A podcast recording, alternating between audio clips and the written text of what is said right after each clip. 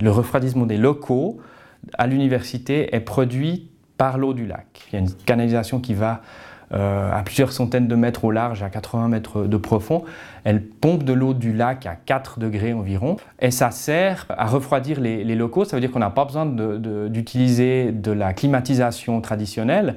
On utilise simplement l'énergie euh, thermique de, l'eau pour refroidir l'air qu'on envoie ensuite dans, les, locaux qui doivent être refroidis, comme les grands auditoires, les salles techniques, les, locaux de serveurs, les choses comme ça. Ainsi, on économise des tonnes de CO2 chaque année